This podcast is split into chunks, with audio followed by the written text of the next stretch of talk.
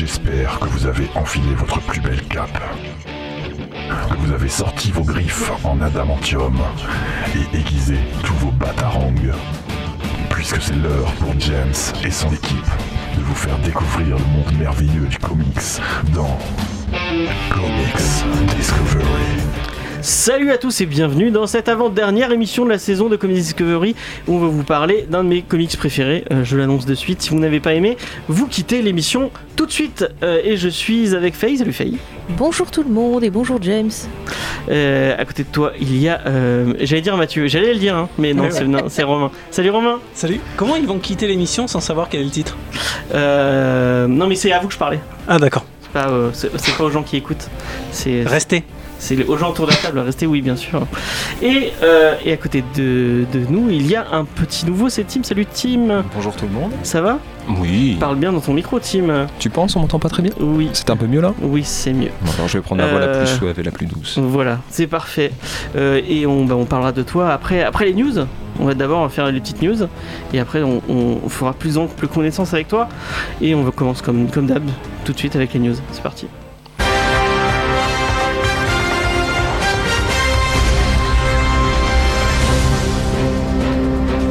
Alors c'est le feuilleton de cette année, on en a parlé maintes et maintes fois autour de cette table. C'est le rachat de Time Warner par AT&T euh, qui a enfin été approuvé par la justice américaine. Je vous le rappelle, si vous ne le savez pas, la firme OW, donc euh, Warner, qui, appartient DC, qui appartient à toutes les licences Harry Potter, tout ça, euh, qui est un, géant du média, des médias aux États-Unis, est en train de se faire acheter par un géant de la, télécom, de la télécommunication américaine, AT&T. Et aux États-Unis, c'est interdit d'avoir le monopole. Et donc, le département de la justice américaine avait euh, fait geler ce deal en, faisant un procès euh, pour, euh, monopole. Ou, je connais pas le- le- l'intitulé exact du procès, mais c'est dans cette, idée-là. Mais le juge fédéral Richard Leon a décidé qu'il n'y avait pas assez de preuves en faveur de la justice américaine. Donc, le deal, euh, qui n'est pas de moins de 85 milliards de dollars, aura bien lieu, à moins qu'il fasse appel. Et euh, bah, ça va donner beaucoup plus de thunes à Warner et possible, possiblement des, des petits changements euh, dans, dans les, dans les petites rumeurs que, que j'ai entendues euh, en ce moment. C'est bon, une rumeur et ça se trouve c'est complètement vérifié. C'est Maxime d'ailleurs qui me l'a dit.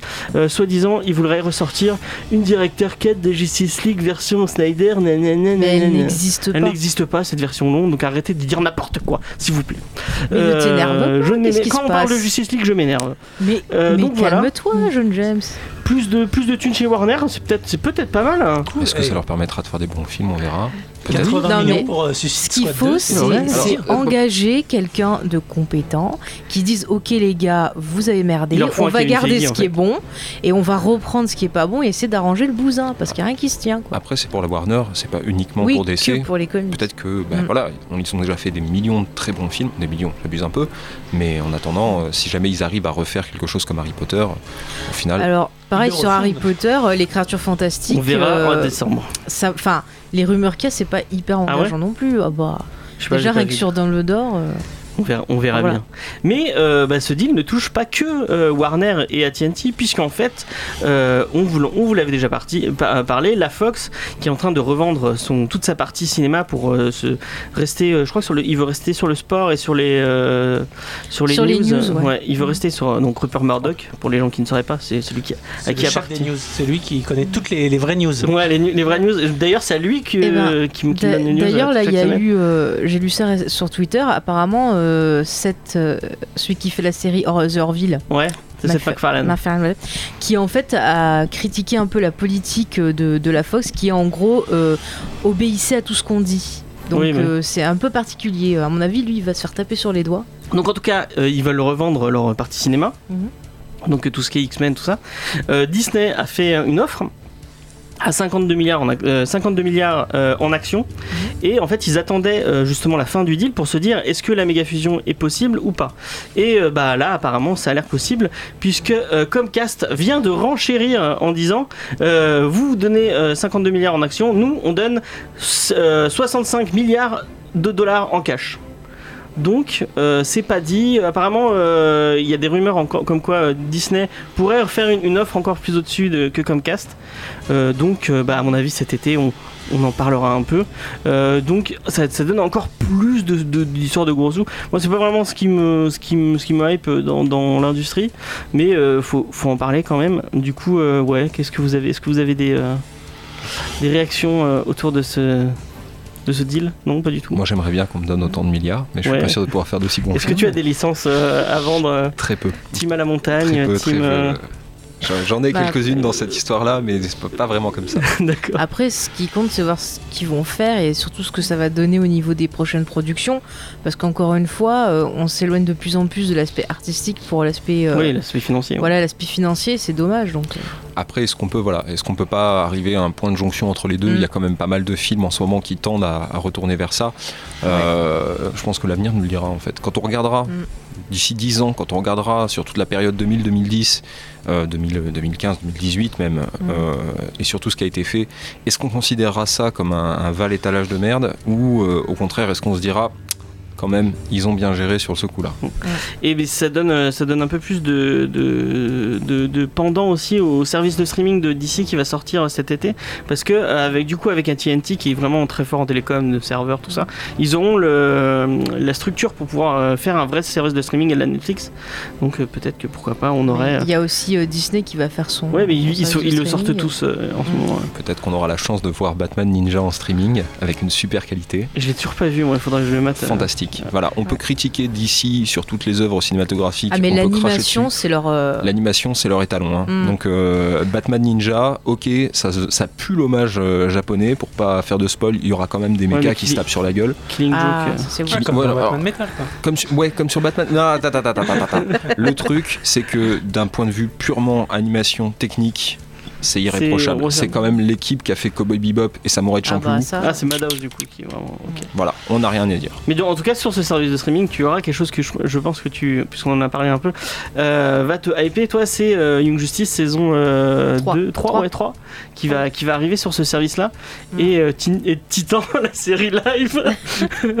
je sais pas si moi, ça me, ça me pas trop du rêve, mais. euh, On verra bien.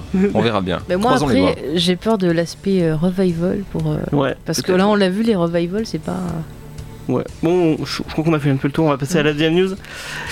C'est parti. euh, et euh, c'est une compositrice pour Captain Marvel, le film autour de Carol Denver, euh, donc incarné par Brie Larson, qui est actuellement en tournage, euh, avec à sa tête le duo Anna Boden et Ryan Flex. On a regardé ce qu'ils avaient fait, ils ont pas fait. ils ont beaucoup travaillé pour différentes sé- séries, notamment marrant, ça- Big C, enfin Big C, Ouais. en français, où ils ont été scénaristes et ils ont réalisé quelques épisodes. Ils ont un peu le même, le, même CV que les frères Russo au final. C'est des gens qui viennent de la télé.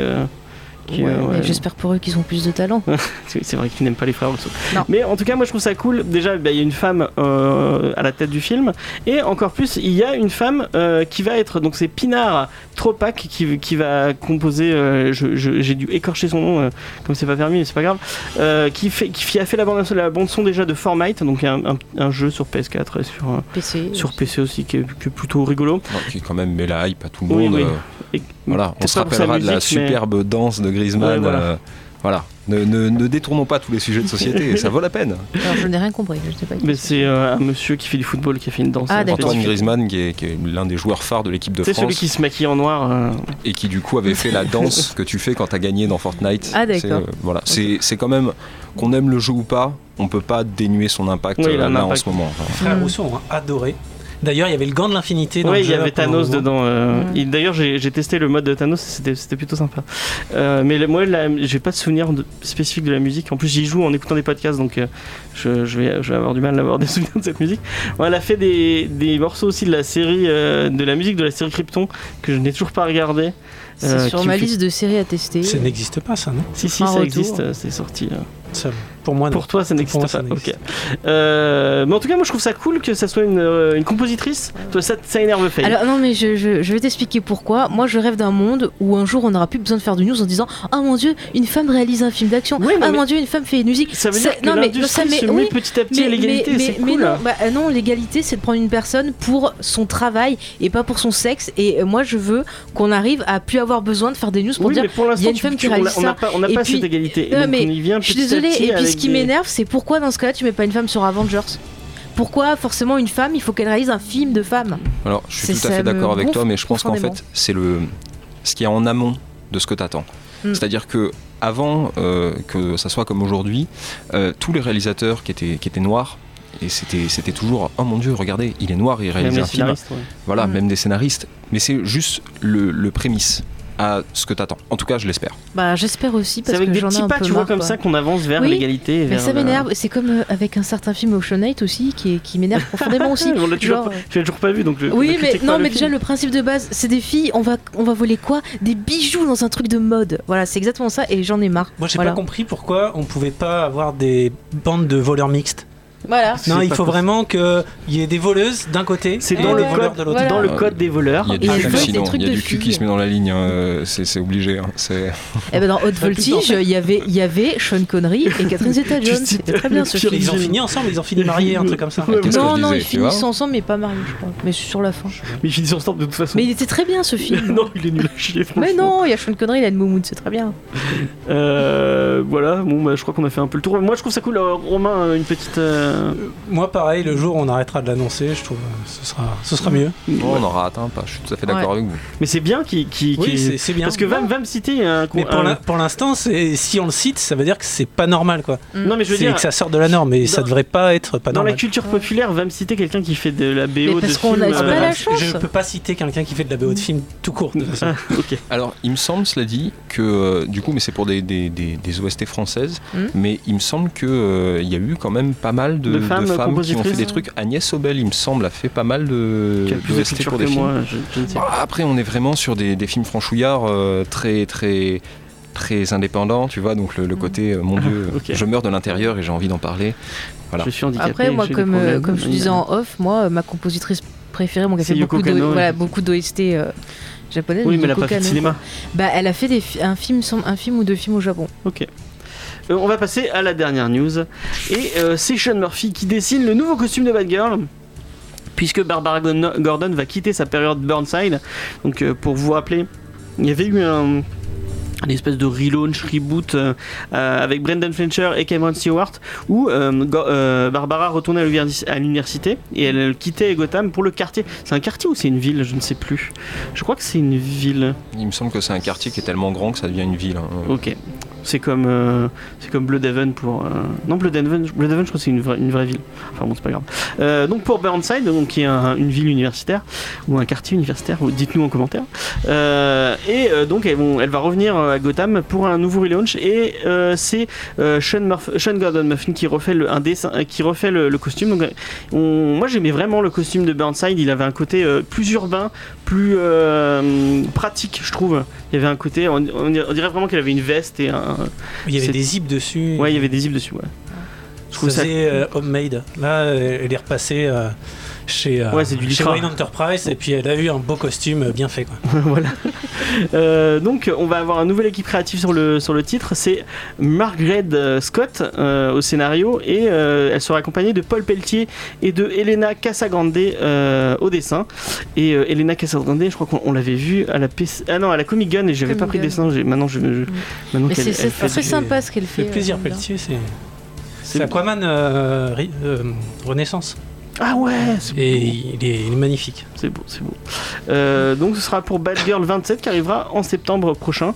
Euh, donc euh, moi j'aimais bien Burnside. ça me- j'ai- j'ai- J'aimais bien le fait que Batgirl ait son propre, euh, bon là quartier ou ville on ne sait plus, mais euh, son truc à elle où elle où elle faisait ses propres trucs.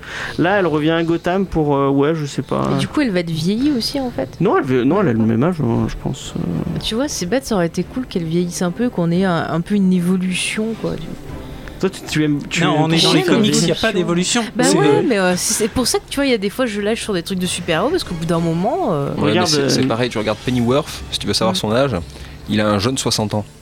Ah ouais. C'est pareil, il aura toute sa vie un jeune 60 ans. C'est- Bruce Wayne, il a, il a 30 ans pour toute sa vie. C'est c'est des vampires en fait. C'est trop bien en fait. Les, Ouais, maintenant il a plus sa quarantaine. euh. Oui, l'âge du mariage, j'ai envie de dire. Euh, donc ouais, est-ce que tu avais lu euh, le, le truc de, de Cameron Stewart et Brandon Fletcher Alors, personnellement, j'ai toujours été un gros gros fan euh, de la, la Bat Family, plus que de Batman, que pour le coup je, je porte pas forcément dans mon cœur. Euh, donc ça a été un vrai plaisir de lire Burnside, euh, surtout qu'à la même période, il y a Nightwing qui avait aussi sa, sa propre série. Ouais.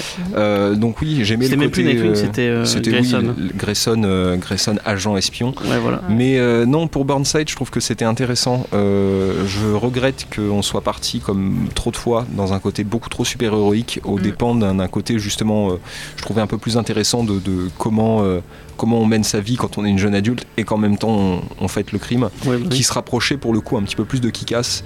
Et là, je trouvais ça intéressant. Et sur le, le fond, c'est très sympa. Ça reste une lecture qui est très agréable à lire. Je vais pas me couper un membre pour ça, mais ça vaut la peine. En plus, il y, avait, il y avait des petits liens avec du, du high-tech et tout, euh, les réseaux sociaux, tout ça. Mm, tout fait. Moi, je sais que j'avais lu le début, c'était sympathique, mais Ouais. au bout d'un moment, j'ai. Mais c'était justement très cette- teenage, teenage très, très teenage. fraîche, Ouais, ouais. très Mais voilà, c'était l'implication au début de justement le, le concept de socialisation et de Facebook et de, Mm. de, de la hype que ça pouvait mettre et en même temps des problèmes qui pouvaient en découdre, qui étaient très intéressantes, qui surfaient un petit peu sur tout ce qui était euh, harcèlement scolaire de l'époque. Ouais. Donc voilà, euh, gros, gros big up euh, quand même pour le- l'effet de société qu'il y avait dedans. Et du coup, est-ce que tu liras euh, celui de, de Paul Pelletier et de Mark, Mark, Scott? Bah, je vais sûrement euh, finir devant, ça c'est sûr, il va, il va finir dans mes rayons, mais, mais je, je pense pas que j'aurai la même hype que quand j'ai vu Super Sons et que mes yeux se sont mis à briller. Oui, mais c'est pas c'est Ménez aussi. Oui, mais non, c'est c'est juste, voilà. Le... Donc, oui, allons-y pour Batgirl et découvrons justement euh, ce que la féminité de la Bat Family euh, peut mettre dans la gueule. Parce qu'on l'a pas dit, tu es, tu es libraire. On, on dira où peut-être après. Euh, donc euh, voilà. Et euh, Romain? Non? Ou- Oui, tout à fait. Toi, t'es pas Bad Girl. Bad Girl, ça te Euh, parle pas trop. Non, c'est-à-dire que euh, ouais, j'ai. Toi, tu lis des trucs de plus- mecs. Je suis euh, plus passé euh, indé, ouais. J'ai ah, du mal avec les trucs qui durent euh, 30 plombes. Et... Effectivement, les grosses séries, c'est un peu, c'est un peu relou au bout d'un moment. Bah, en fait, les comics, enfin les super-héros comme ça, c'est un peu comme un soap opéra. Tu peux lâcher au bout d'un moment, tu reviens, Ouais, bah euh, oui. tu vas avoir euh, un petit temps pour remettre dedans. Tu vas après, avoir un temps pour étirer. ouais, pour- du coup, tu peux toujours avoir des périodes où t'en as marre, tu t'arrêtes. c'est bien, c'est que t'as toujours vas des portes d'entrée euh, à chaque fois. Mm. euh. Bah, là- c'est une porte d'entrée parfaite pour si t'as envie de te mettre un, un Bad Girl en VO. Ouais, mais je trouve que DC a fait beaucoup de portes de sortie et très peu de portes d'entrée pour moi dernièrement. À voir, Ça à voir avec celui-là. punchline est lâchée. euh. Après, je trouve ça intéressant aussi parce que, qu'au final, euh, Batgirl, c'est quand même pas Batwoman qui, elle, Mhm. se veut être un personnage plus sombre, qui est du coup le premier, l'un des premiers super-héros à avoir mis en avant sa sexualité. Mhm. Euh, pour le coup, Batgirl, c'est plus ouais, le- le- l'héroïne qui répond aux attentes des on va dire des vieux ados, donc ceux qui approchent des, des 16, 17, 18 ans. Mhm. Donc ça pourrait être intéressant pour ramener pas mal de lectorat féminin euh, vers un, un- ce que j'espère sera un bon comics. Bah, euh, le truc de, le truc de, Burnside l'était déjà en, ouais. en son si cas. vous, si vous savez pas quoi lire et que vous aimez, que vous êtes une adolescente et que vous avez envie de lire du comics, je pense que vous pouvez aller vers ça, ça, vous, ça va vous plaire, c'est assez sympathique. Euh, bah, je pense qu'on a fait un peu le tour de la question. On va passer euh, une espèce de petite interview pour que les, les gens apprennent à connaître euh, Tim. Euh, donc j'ai sélectionné deux trois questions Euh, pour les gens qui se souviennent pas. Il y a, il y a maintenant, euh, t'étais pas encore là, Romain. euh, on avait fait une vidéo où on avait fait les 15 questions euh, pour euh, un lecteur de comics. On les refera peut-être cet été. Moi, tiens. tu me l'as jamais fait. Je te l'ai jamais fait. Bah, non, tu parce que c'est moi qui avais filmé la vidéo. avais filmé la vidéo, effectivement. Euh, et euh, je- trouvais une vanne à dire, mais je l'ai pas trouvé, donc je, je le ferai pas. Eh bah tant mieux, garde-la. Euh, du coup, j'ai sélectionné. Bon, j'ai pas sélectionné les 15 parce que ça va être très long sinon. Mais euh, Alors, on- juste, je l'avoue, il me les a dit avant l'émission pour que du coup je me creuse la tête parce qu'il y avait pas mal de, de réflexions à Oui, avoir. parce que j'ai déjà fait la même erreur de ne pas dire, notamment à Juni la première fois qu'il est venu, où je lui ai dit au dernier moment et il a mis deux heures à dire. Alors, euh, du coup, c'est un peu. Alors, je vais essayer d'être aussi rapide, mais je le garantis pas quand même. hein. non, non, mais tu peux, tu peux. On a, on a un peu de temps, tu peux y aller. Euh, du coup, comment as-tu découvert les comics Alors ça c'est une très bonne question. Euh, j'ai découvert le comics de manière un petit peu impromptue. Euh, J'étais plus vieux, alors comme la plupart des, jeunes, jeunes entre 25 et 30 ans, je pense que j'ai vu tout ce qui est Batman série animée, j'avais vu pas mal de comics, j'avais bien vécu la, hype lors de la sortie du premier Iron Man. Mais comme j'ai jamais été un gros fan effectivement des gros personnages de, héros et que je préférais un petit peu tout ce qui était lecture... indépendante. En fait, Ouais. quand j'ai découvert, quand j'ai décidé que j'allais devenir libraire et que j'ai eu le combat ordinaire de Manu Larsenet, j'ai fouillé dans le comics. On m'a offert une énorme encyclopédie d'essais et dedans, j'ai découvert le personnage d'Hellblazer et des Young Justice. Du coup, j'ai, euh, de manière euh, un petit peu, bon, j'étais jeune, j'avais 16 ans, euh, du coup téléchargé tout ce qui était comics là-dessus, et c'est comme ça que j'ai ouvert la porte dans le monde merveilleux du comics. À Donc travers un libraire qui commence en, en téléchargeant. Très bien. Bien sûr, Euh, je continue à, à donner euh, voilà tout mon lectorat, enfin tout mon lectorat à tous mes clients. euh, à chaque fois, je donne quand même en leur disant bien, si vous voulez acheter un comics, mais que vous voulez voir avant ce que ça vaut, regardez sur internet. Si vous voulez acheter un manga, parce que les mangas mine de rien, voilà, euh, je donne mes sites de scan aussi. hein, c'est la base. C'est bien. Quel est ton scénariste préféré? Alors mon scénariste préféré, ça sera ah, c'est un petit peu compliqué. J'adore Neil Gaiman pour les Sandman. Je suis un gros gros fan de Neil- Gaiman, mais comme auteur, autant que comme scénariste. Euh, mais je dirais celui qui m'a mis la grosse baffe de ma vie et qui m'a dit que, mon Dieu, je serais capable de mourir pour, pour cette écriture-là, c'est Warren Ellis avec Transmétropolitan. Ok. Et ton dessinateur préféré? Euh, au niveau du dessinateur, c'est un petit peu con, mais j'adore Sean Murphy. Mais pour le coup, c'est plus ce qu'il a fait dans Off-Road. Je Voilà. pas lu Afron. C'est son premier, euh, c'est le l'alpha de son oméga. Euh, J'adore euh, Punk Rock Jesus qui pour le coup est son oméga, mais son alpha c'est Afron. bah c'est off-road. C'est pas est- l'histoire qui de est- lui. C'est pas un truc euh, où il avait son groupe, il avait suivi sur une tournée ça. ou un truc Alors pas vraiment, c'est c'est un peu autobiographique, mais c'est juste une histoire de bro et, et c'est c'est génial parce qu'on peut s'y identifier assez rapidement. Ces trois copains qui en fait finissent euh, dans un 4x4 enlisé au milieu de la rivière et qui vont essayer de s'en sortir. Il n'y a pas de, de côté catastrophique ou quoi que ce soit. C'est juste trois jeunes qui sont dans la merde et qui du coup se, se questionnent un petit peu sur leur vie. Ok. Euh, quel est ton film issu de comics préféré? Waouh, ça c'est une question qui est difficile. Euh, J'ai pas la réponse. Euh, je pense que ça sera euh, le, le plus gros film que j'ai que j'ai aimé, c'est V pour Vendetta. Et après j'ai lu le comics. Et après j'ai pu le regarder. Mais j'ai plus pu regarder V pour Vendetta. le, film, le livre, Mais, le livre en, euh, en oui. regardant le film. Non, je- j'ai revu Iron Man euh, 1 il y Il a est pas bien, longtemps. ouais, il est bien. Et il est très bien. Euh, j'ai adoré Iron Man 3. Je voilà. Je, je, je pense pas avoir de, de film euh, Préféré, de comics qui me Pas de. Gardien de la Galaxie ou Non, j'ai kiffé, mais voilà, c'est pas. Je vais pas me couper un membre pour ça non plus. J'en j'en profite juste pour dire à la technique, tu peux passer à l'autre bête s'il te plaît. Merci. Euh, quel est ton format de lecture euh, favori Donc, euh, si tu lis de la VO, de la VF, si tu plus kiosque, hardcover, omnibus? Alors, je pense effectivement que la lecture papier reste pour moi la plus agréable. Après VO, VF, je pense que pour les œuvres américaines, la VO est bien parce que si jamais on peut la comprendre et, que du coup on peut voir et sentir les jeux de mots qu'il y a dedans, c'est quand même plus sympa. Mais, euh, mais voilà, non, je, je suis libraire comics, BD, manga, donc je, je, je m'arrête pas en fait à ça. Je- Donc, tu lis pas, enfin, tu, tu lis pas de kiosque ou de. je, j'ai lu, j'ai lu du kiosque, j'en fais pas, euh, parce que là encore, euh, je trouve que les, les kiosques, que ça soit DC ou Marvel, appellent d'autres kiosques, et du coup, c'est un trou financier qui est juste incroyable. Et j'ai pas assez de thunes Je, pour ça. je- Je suis libraire, merde. je les achète tous et je ne les lis pas. donc voilà. Euh, donc voilà. euh, mais je crois que vous les faites. euh, on, va dire, euh, tu bosses à Cultura. Oui, Euh, à Cultura Saint-Onès, ouais. Il y a. J'en avais acheté à Cultura, je crois. euh, Effectivement, on a un rayon un rayon papeterie, euh, presse et papeterie, qui d'ailleurs est géré par euh, mon amie Karen, qui gère aussi très bien ça, avec ses collègues Anne et, Olivia. Fais des. ouais, c'est le voilà, moment des, petite, des- euh, petit big up. des dédicaces. Mais non, non, non, elle le gère vraiment bien, euh, toutes les trois. euh. Ok, donc tu t'en occupes pas, tu laisses ça pour. Non. Ok, et euh, avant-dernière question, qui t'a- ta rencontre la plus marquante avec un artiste? Alors ma rencontre la plus marquante avec un artiste, comme je vous l'ai dit du coup avant l'émission, euh, ça a été avec Jess Lemire et, et Dustin Nguyen il y a deux ans euh, sur Angoulême. Euh, et en fait, il sortait pour Descender dont le héros s'appelle Tim et moi je l'avais pas encore lu donc je suis juste blasé de ouf d'avoir pu rencontrer ces deux grands hommes et de pas avoir pu dire putain moi aussi je m'appelle Tim. Et du coup, tu leur as fait signer quelque chose, même pas et- Ah, non non non c'était en fait j'adore les salons mais Ouais. pas je, je fais pas de dédicace. J'en ai jamais. J'en ai une je crois euh, qui m'a été faite par euh, par euh, un dessinateur de métamorphose mais parce que parce qu'on avait bien déconné. Mais en soi, non, je, je Ah, tu demandes pas de dessin ou de- Non, non, moi juste le, le rapport, euh, voilà. Si tu veux avoir d'autres, je pense ma plus grande rencontre avec un auteur, ça a été la blague que j'ai faite euh, au frère Bogdanov, quoi. Mais Ok, mais c'est des voilà. auteurs euh, de comics. c'est des connus, auteurs, pas de comics, mais non, non, non. Au niveau auteur de comics, euh, je, je demande pas de dessin parce que parce que je m'en fous. C'est Ah, juste le- la discussion qui me Moi plaît. j'adore les dessins. Ah bah ça, j'entends bien. Euh, et quel est le titre que tu conseillerais pour débuter les comics? I Hate Fairyland. Ok. Si jamais quelqu'un veut commencer le comics, euh, bah lisez I Hate Fairyland. On met le Je- truc un peu trashouille. L'auteur, c'est Scotty Young. Scotty Young, voilà, qui est, qui est- qui est un auteur qui est très connu pour avoir fait pas mal de, de- de De covers de Marvel et certaines des fois de DC, mais il y en a très peu. Euh, X-Men Baby, enfin tous les Marvel tous Baby. les X-Men Baby, tous les Baby, tout le AVX Baby.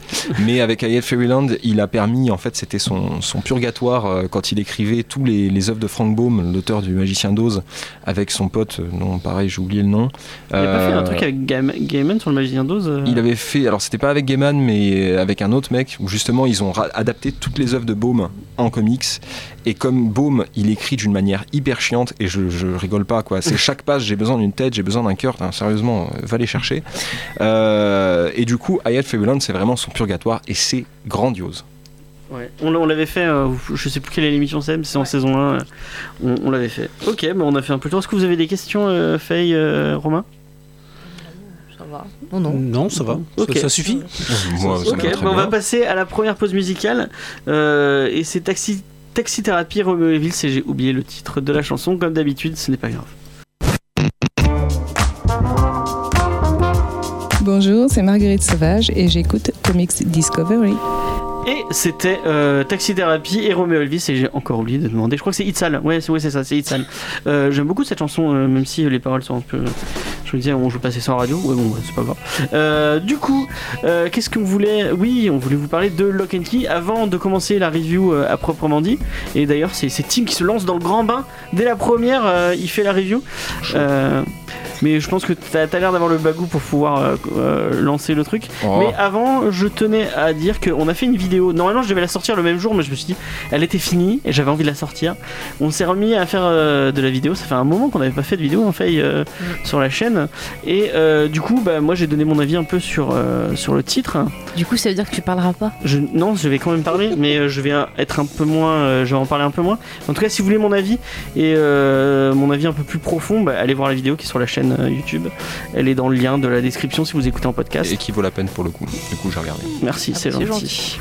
Euh, et euh, voilà. Et euh, je finis avec parce que je l'ai annoncé dans la vidéo, mais je vais je vais revenir sur mes titres préférés de la saison 2 et je vais essayer de faire une vidéo sur chaque titre que j'ai aimé.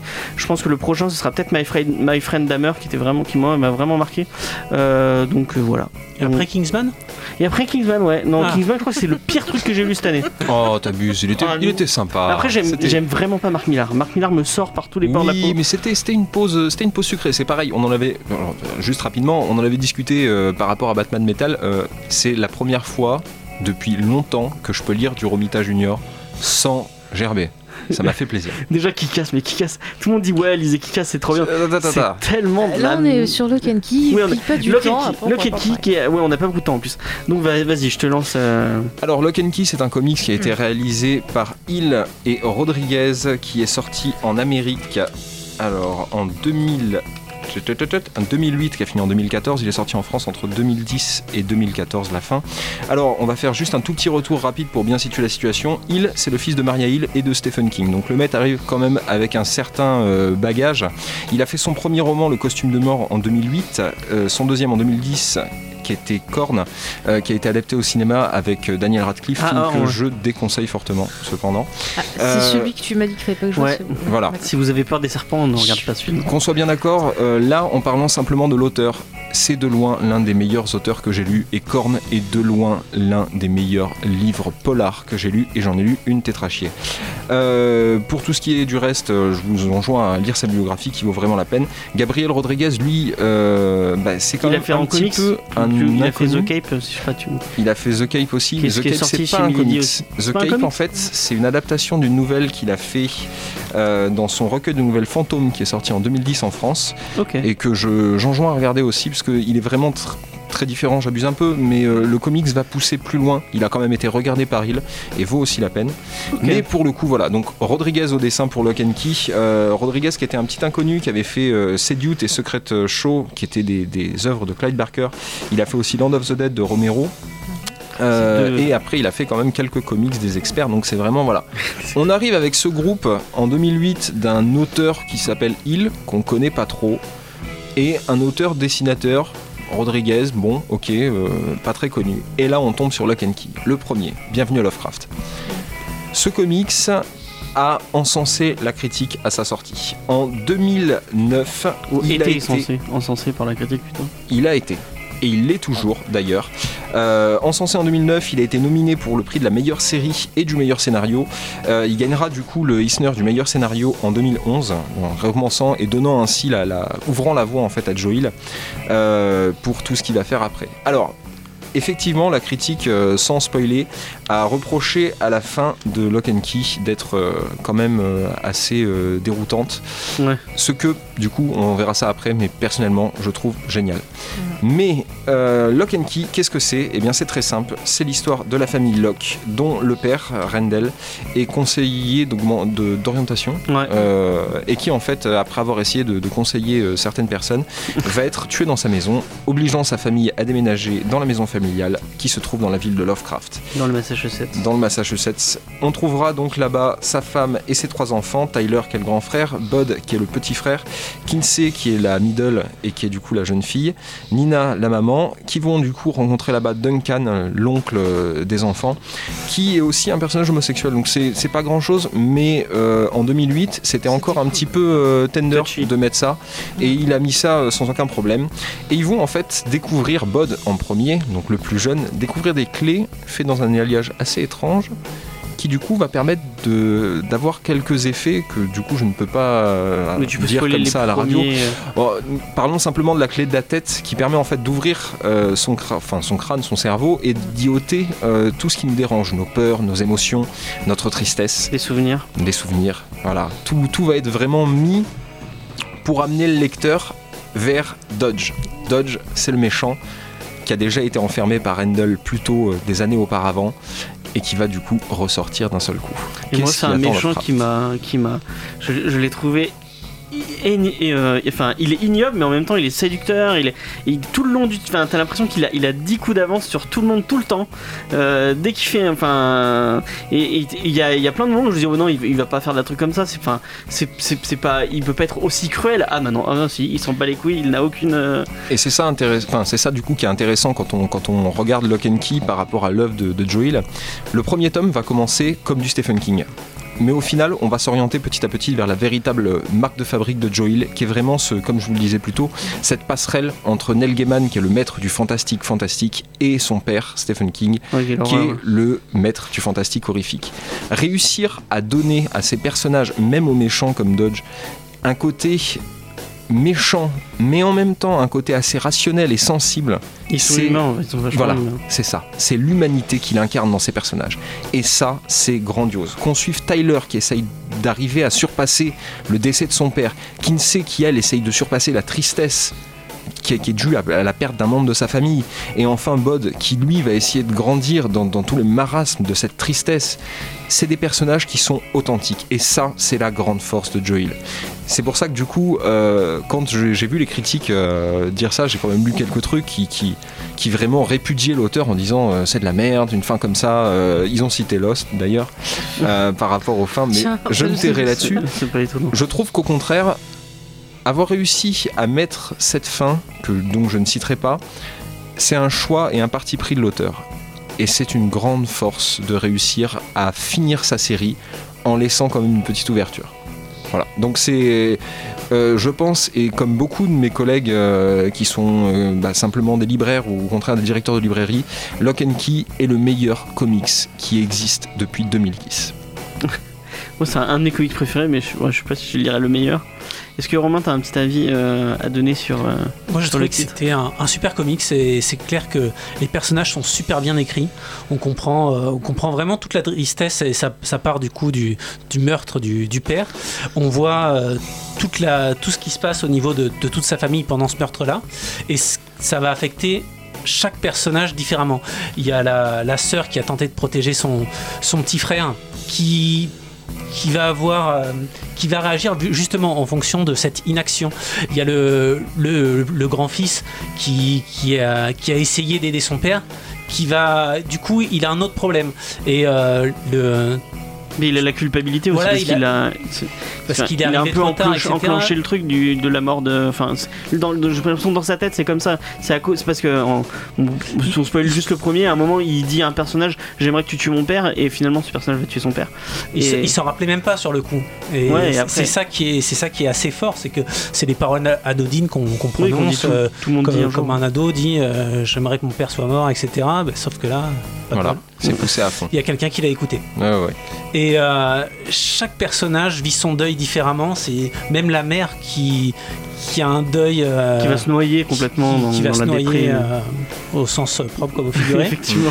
Et euh, c'est, ils sont vraiment. Il n'y a aucun personnage qui est, qui est laissé pour compte, même les, les personnages secondaires sont plutôt bien écrits. Et euh, c'est vrai qu'on passe de, de la touche du père de, de Stephen King où on est dans la maison, euh, c'est toujours dans le Maine parce que c'est Stephen King, c'est dans le Maine, etc. Et puis euh, Là, c'est à côté, c'est le Massachusetts. Ouais, c'est- pas très loin, c'est le truc. Mais on sent que vraiment on s'appuie sur des œuvres littéraires. Bah, la, la maison s'appelle, enfin la Love- ville s'appelle Lovecraft, etc. On Il y a sent le côté petite ville de, de King. Euh, un peu voilà, dans- c'est on sent vraiment toutes les influences de, littéraires euh, dans la construction, mais au final dans le récit. C'est vraiment son récit à lui et je trouve que ça, ça marche super bien. Ouais, je, je pense qu'il y, a un- il y a un truc, j'ai- j'essaie de la définir quand j'essaye justement de la conseiller à des clients, ne serait-ce que pour ses romans.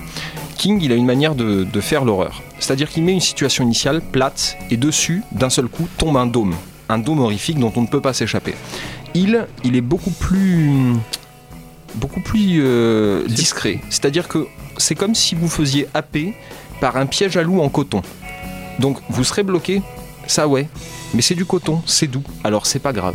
Et c'est comme ça que bah, je trouve Lock and Key arrive à attraper ses lecteurs. C'est vraiment en les, en les mettant dans cette espèce de, de stase horrifique, mais en y rajoutant quand même le degré de sensibilité et, et de sentiment et d'humanité au final, qui est nécessaire pour pleinement apprécier une œuvre. Mais la menace en plus, elle est pas, euh, c'est pas une, enfin, euh, Dodge, il est, il est dans la subtilité. C'est une épée de Damoclès en fait. C'est pas une. euh, Oui, Elle a été là bien avant le début du récit. Oui, en fait, ouais. la menace est là depuis des années. Mm, mm. Et on, on la découvre euh, vraiment avec les personnages, enfin, pas vraiment avec les personnages, mais on la découvre avec certains personnages au fil de l'histoire et c'est très très bien amené, c'est c'est vraiment C'est subtil ça, aussi. l'importance des, des flashbacks aussi Mm. euh, dans le récit qui est, qui est juste incroyable quoi. Fate, un... est-ce que t'as un avis euh, Ouais, euh, bah moi oui j'aime beaucoup beaucoup cette, euh, cette histoire parce que moi j'aime tout ce qui est justement horreur fantastique. Et euh, voilà pour moi c'est vraiment un- une référence que je vais citer parce que c'est vraiment très très bien écrit. Et en même temps ce que j'aime avec Joel c'est que il pourrait souffrir du syndrome de fils 2 mais en fait lui il est très intelligent et euh, ça se rapproche pas mal de, de- du parcours du fils aîné. C'est à dire qu'il va prendre euh, l'image du père il va utiliser ce que son père lui a appris pour justement dire voilà de quoi je suis parti mais moi je vais utiliser ça autrement. Et euh, j'ai d'autres influences et ces influences m'ont apporté euh, autre chose. Et voilà tout ce que ça tout ce que ces influences donnent sur moi. J'ai peut-être des choses que je partage avec mon père mais je suis bien plus. Et j'ai trouvé ça super euh, enfin je trouve ça super intelligent son écriture. Et les persos voilà m'ont touché. Et c'est vrai que ce que tu disais au niveau de sa façon de faire monter la peur c'est euh, bah là on peut le rapprocher un peu du, du remake de ça. C'est qu'on va avoir une peur qui va venir du, quotidien c'est-à-dire que chaque personnage va créer quelque part ce qui va le terrifier ça va être le, fils aîné qui se rend compte que c'est peut-être lui qui est responsable de la mort de son père, euh, l'autre qui va être triste, donc elle va. Voilà, et ainsi de suite. Et c'est nous-mêmes qui créons nos propres peurs par rapport à notre vécu, en fait. Et c'est l'inverse de ce qui va être le fantastique, par exemple, ou l'horreur, qui est genre notre réalité qui subitement euh, coupée par un fait extraordinaire. Voilà. Donc c'est peut-être plus fort et plus adéquat avec notre époque aussi. J'en profite pour rebondir d'ailleurs juste sur ce que tu disais par rapport à ce qu'ils pouvaient faire par rapport au. Mhm. Ils ont fait ensemble un roman qui s'appelle Ouais. Plein Gaz, euh, et qu'ils ont sorti en Je l'ai lu, 2014, celui-là. Qui est grandiose et qui permet justement de voir le parallèle entre les deux.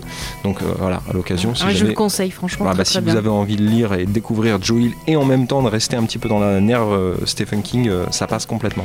Mais il y a un truc qui est vraiment bien dans ce comics aussi, c'est qu'il arrive avec des, enfin avec un truc fantastique et horrifique, mais il, il arrive à toucher à des thématiques qui, enfin, il y a- en lisant l'intégrale de, de Lock and Key, il y a forcément un truc qui va vous, ce que je disais dans la vidéo, il y a forcément un thème ou une émotion euh, par un des personnages qui va vous rappeler ce que vous avez vécu euh, dans la vie de tous les jours. Et vas-y. Oui. euh, Bah, euh, dans les critiques, il y avait un parallèle fait avec la fin de Lost, et j'ai envie de faire le même parallèle, mais positivement, à savoir que comme Lost, toute l'histoire, c'est un voyage où Oui, justement, on va revivre nous-mêmes des choses qui nous ont touchés, des choses qui nous ont inquiétés, on va réfléchir avec les personnages et les accompagner dans ce voyage, et on va en sortir différemment. Et c'est ça que je trouve cool. Au final, la fin, bah, qu'on aime, qu'on n'aime pas, bon voilà, c'est tout ce qu'il y a eu avant qui est super important. Mm. Donc c'est des œuvres comme ça que moi j'aime conseiller, parce que c'est des œuvres qui peuvent apporter beaucoup euh, que le simple divertissement en fait. Et, et là, je pense que je vais citer un grand philosophe moderne euh, qui s'appelle Aurel San, en disant que le plus important dans un voyage, c'est pas tant l'arrivée, c'est surtout le chemin pour y aller. Effectivement. Et euh, on n'a pas parlé de l'esthétique, mais euh, moi je trouve qu'au début j'ai eu un peu de mal. Euh, les visages surtout me rebutaient un peu. Je trouvais qu'il y avait un, un air un peu spécifique. Mais en fait, Rodriguez, c'est un, il est, super talentueux. Moi, il y a des, y a- ce que je disais dans la vidéo, il y a des planches qui m'ont fait penser à Watchmen. Le côté, la symétrie, qui, il, il apporte beaucoup de symétrie dans ses plans. Je trouve qu'il il joue vraiment beaucoup avec son découpage. Et il, y a, y a- des moments un peu hommage. A, il y a un- tout un passage hommage à, à Watterson euh, qui a fait Kevin Hobbs qui est vraiment très très cool. Euh, Faye, tu voulais. euh, Ouais, je veux dire, il y a un côté aussi assez euh, hispanique dans les, les visages. Ça- J'y ai pas pensé au moment où on a fait la vidéo, mais j'y ai repensé après. Ma, ma grand-mère, elle avait des petites assiettes qui venaient d'Espagne, donc de sa famille, où il y avait des petits personnages, des- souvent des petits enfants qui étaient dessinés et qui avaient des traits qui étaient assez similaires justement aux, aux traits des personnages. Alors pour le coup, J'ai Rodriguez, après, ouais. il s'est carrément inspiré des œuvres de Ramos. hein. Comme beaucoup d'auteurs Ouais. actuels, au final, il s'est quand même bien imprégné de, de son taf à lui, euh, que je recommande aussi hein, pour l'intégralité de son œuvre. Euh, mais pour le coup, effectivement, euh, il y a, je pense, un truc qui est important dans le comics qu'il faut pas oublier. Autant la BD franco-belge, on n'aime pas le dessinateur. On lit pas la BD, soit.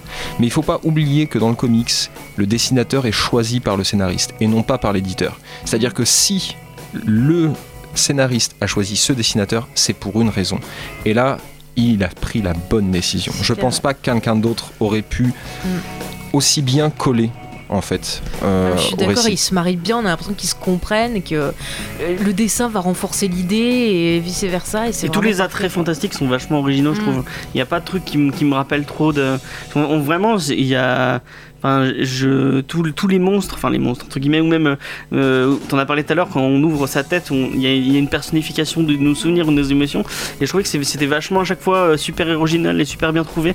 Je trouve vraiment qu'il y Il y a. a vraiment une inspiration gothique aussi, au Ouais. fait que le fantastique va servir à raconter les sentiments. Et c'est vrai que, par exemple, je sais que beaucoup de gens n'aiment pas ce film, mais je pense à Crimson Peak de Guillermo ouais. del Toro, qui a aussi cette ambiance bah, très gothique, mais qui raconte autre chose en utilisant des codes Ouais, du c'est vrai, ouais. fantastique. Mm. Mais le film parle de toute autre chose qu'une simple histoire de fantôme. C'est ça, c'est une évolution. Mm. Après, il aurait été, et du coup pour euh, les auditeurs qui, qui ont un peu peur de ça, euh, l'idée des clés euh, pourrait paraître un petit peu putaclic, genre oh mon dieu, je passe au niveau 2, j'ai enfin gagné une nouvelle clé. Non, les clés sont importantes, mais ne sont vraiment pas la finalité en fait de ça, et c'est pour ça qu'on en voit des fois qui passent et qui sont utilisées, mais comme, euh, je sais pas, on pourrait euh, mettre des chaussures et des chaussettes, quoi. Ça, ça, n'a pas vraiment toute l'importance. Mais il y a un moment, dans un- je sais, je sais plus- à quel chapitre, il y a un moment où on en voit 4, 5, 6 d'affilée. euh, Ouais, c'est dans euh, le, le Il y en a qui 5, reviennent même plus. euh, Oui, oui. Il y a beaucoup, beaucoup de clés qui sont utilisées pour essayer de contrer, euh, on va dire, l'ennemi. Mm.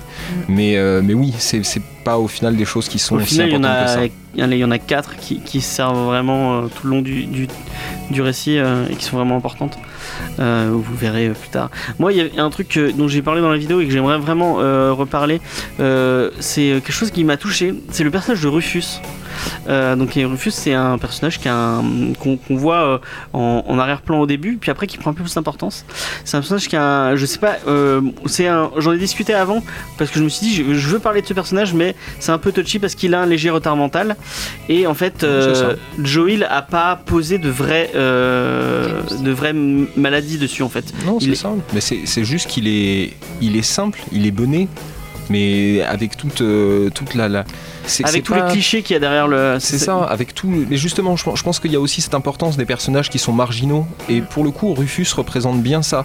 Il est, il est, il est bête, il est simple, mais c'est pas, c'est pas de la trisomie 21, c'est un, un mal qui est différent.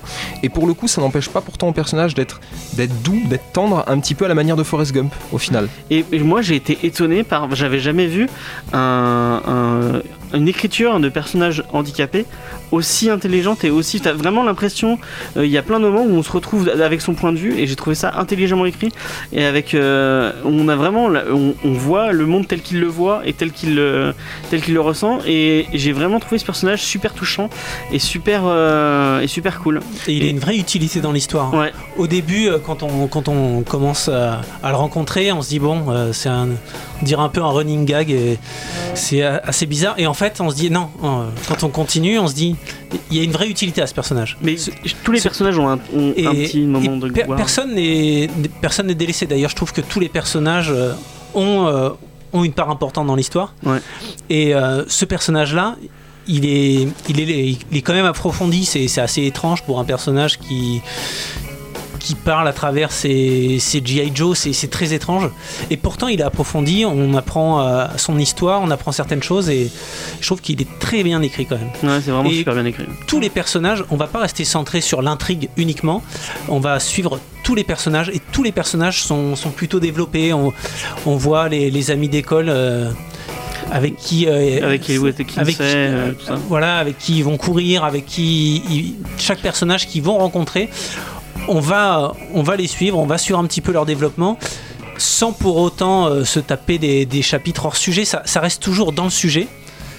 Et ça- c'est l'intérêt d'avoir le, c'est- le, le- le chapitre centrique un peu à la Game of Thrones, pour ceux qui ont lu Game of Thrones, où tu as un personnage, un, cha- un cha- un chapitre, chapitre, correspond à un personnage. Et je trouve ça vraiment intelligent, de- ça nous permet d'avoir, euh, comme tu le disais, euh, par exemple, le, le- meurtre du père, on va le voir de plusieurs façons différentes, à chaque fois selon euh, la, la façon. euh, Mais contrairement à Game of Thrones, quand on voit le début du chapitre, on se dit Ah merde, j'avais pas envie de suivre Brienne de Torse euh, à l'autre bout de Westeros qui fout rien.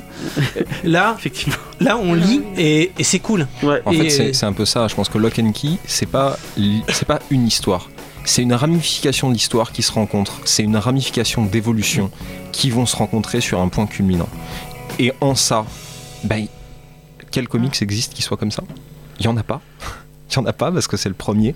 Et j'espère, avec vraiment beaucoup de, de plaisir, de vivre assez longtemps pour avoir la chance d'en découvrir de nouveaux et de vivre assez longtemps pour Mais continuer suite, à voir euh, euh, on- l'explosion. On l'a pas dit, il y a la suite qui est en train de. Alors, C'est un spin-off. c'est un spin-off, c'est pas vraiment la suite, c'est en fait comment ces clés ont été faites. Ah, En c'est un fait, c'est préquel, en fait. voilà, un C'est un gros préquel qui se passe du coup les années où les clés sont faites, c'est-à-dire qu'on est quand même dans les années 1600 plutôt. Euh, Gabriel Rodriguez s'occupe du dessin encore, il s'occupe encore du scénario. Euh, Il y en avait eu un autre avec. euh, merde, comment ça s'appelle? Je l'ai dit tout à l'heure en plus. Small World? Small World, ouais. Donc euh, qui a, je crois qu'il y a 6 non, non, il y a peut-être 5 ou 6 issues, euh, donc un TPB. euh, Mm. je sais pas comment ils vont le sortir en VF, mais en tout cas. Je, je pense que ça sera euh, contenu dans les bonus, en tout cas je l'espère. Euh, mais je compte euh, sur le travail de IFI. Pour, euh, iComics. iComics, voilà, à chaque fois je pense à IFI. Euh, donc euh, iComics, qui est les, les nouveaux représentants de Milady Ouais. pour gérer le truc, sachant qu'ils ont quand même déjà sorti pas mal de bons trips qui envoient un peu du lourd. On, va, on va faire un petit mot sur l'édition, je l'ai dit dans, dans la vidéo. On l'a vu dans, dans tout ce qu'ils ont fait pour l'instant. Il y avait vraiment un travail pour- sur le sur l'objet en tant que tel. C'est À chaque fois, ils sortent des beaux objets. euh, The Few, même si le comic c'était pas foufou, le, le, il y a vraiment un travail sur la, la couverture avec les. Avec, euh, il y a- enfin, c'était vraiment très beau. Bah, I Kill Giant, on l'a vu justement quand Ouais, tu c'est apporté pareil, ton, numéro, euh, Romain, c'est magnifique. J'adore ce, ce bouquin, est vraiment magnifique. Mais au-delà de ça, ils ont réussi aussi. Alors je sais plus si c'est eux, j'ai un petit doute par rapport à Rick et Morty. Oui, c'est eux aussi. C'est eux, eux aussi. C'est pas mal non plus. Et c'est surtout le travail qu'ils font sur les Tortues Ninja, qui est. euh, J'ai pas eu entre les mains le Tortue Ninja, mais il est beau. Oh, Alors mon Dieu. moi j'ai eu pas mal, j'ai eu Tom de Star Wars en direct qui est très très fan, hein, qui attend toujours que tu en parles. hein. Et ben, Ah, on en c'est- parlera ça, si on a On en l'occasion, euh, je serais ravi d'en parler aussi. Ils ont Ouais. enfin sorti ce que j'attends depuis 5 ans, c'est-à-dire l'apparition de Dark Leo. Et, et non, ils font un travail d'édition qui est admirable. Et là encore, au même titre qu'Urban, je pense qu'on peut dire que oui, c'est des vrais passionnés. Bah c'est, euh, je sais pas si tu vois qui c'est, euh, Sullivan Rowe. Qui est l'ancien euh, l'ancien rédac chef de Comics Blog qui, euh, qui fait ça. Donc Du coup, euh, quelqu'un on a eu on a eu dans l'émission d'ailleurs euh, sur la semaine. Euh, donc ouais euh, c'est quelqu'un qui fait qui fait les choses bien. On le salue d'ailleurs. Je sais pas s'il écoute, mais euh, c'est vraiment euh, bah tu l'as eu entre les mains du coup le, le premier tome de il, sort en- il est sorti déjà ouais. Oui, oui, oui, il est déjà sorti, Euh, effectivement. et du coup c'est c'est beau c'est Ah, Lock and Key, ils ont vraiment fait un véritable travail. C'est-à-dire que ce qu'on pourrait reprocher, euh, ce, qu'on, ce, qu'on- ce dont on parlait justement avant, euh, il y avait un intégral qui, avait- qui était sorti. Qui Ouais, y a la Master Edition, coup, euh, la qui Master Edition était grandiose, mais les tomes uniques qui étaient sortis en, en préambule étaient, étaient déjà assez exceptionnels. Mais là, pour le coup, j'avoue que le renouveau des tomes uniques, même si il me chagrine parce que la Master Edition était grandiose, euh, eh ben, il reste quand même bien meilleur que les premiers qui étaient déjà à un sacré niveau d'édition. Donc non, l'œuvre est belle, l'objet est beau. beau. Bah, et si vous avez la chance de. Enfin, moi j'ai réussi à les choper euh, sur des sites euh, où j'aime pas trop euh, aller, aller- aller- aller d'habitude, mais euh, ils sont chopables. La Master Edition elle est chopable sur certains sites, donc vous- si vous avez vraiment envie d'investir dans un, dans un très très bon comics, allez-y parce que c'est la même édition qu'il y a en, V- en VO, je crois. Ils ont calqué le même truc et elle est, elle est vraiment très belle. hein. Enfin, euh, les- enfin les couves sont, sont magnifiques. Voilà, au pire, on, peut, on peut s'attendre que iComics euh, les ressorte, je, je l'espère. Ouais, bah ce serait bien, ce serait cool. Mais là, ils, ouais, ils la sortent. En plus, ils le font vite. Je crois qu'il y en a un par mois. euh, c'est ça. L'idée, c'est vraiment. euh, euh, jusqu'à octobre, je crois, je sais plus. C'est ça, de sortir les six tomes, de les rééditer euh, vraiment bien pour pouvoir du coup euh, ben, permettre aux libraires euh, qui étaient un peu tristes en ce moment de ne pas pouvoir avoir à nouveau les Lock and Key, comme moi du coup. Et ben euh, maintenant, tu peux les revoir. en- eh oui, oui, oui. D'ailleurs, voilà, moi. Et le truc de Warren Ellis, à ce qui paraît, le- il a fait une trilogie autour du dieu, je crois, Super Gods. euh, c'est Mathieu qui nous l'a dit la semaine dernière qu'il l'avait lu et apparemment c'est super bien. Bah pareil, Donc, comme euh, tous les travaux de Warren Ellis, c'est- juste mind-blowing quoi, ça, ça vous éclate la tête. Ok, bah c'est cool. Est-ce que vous avez une petite reco avant qu'on finisse euh, cette euh, avant-dernière émission? Euh, Romain, Ah, tu me prends au dépourvu là.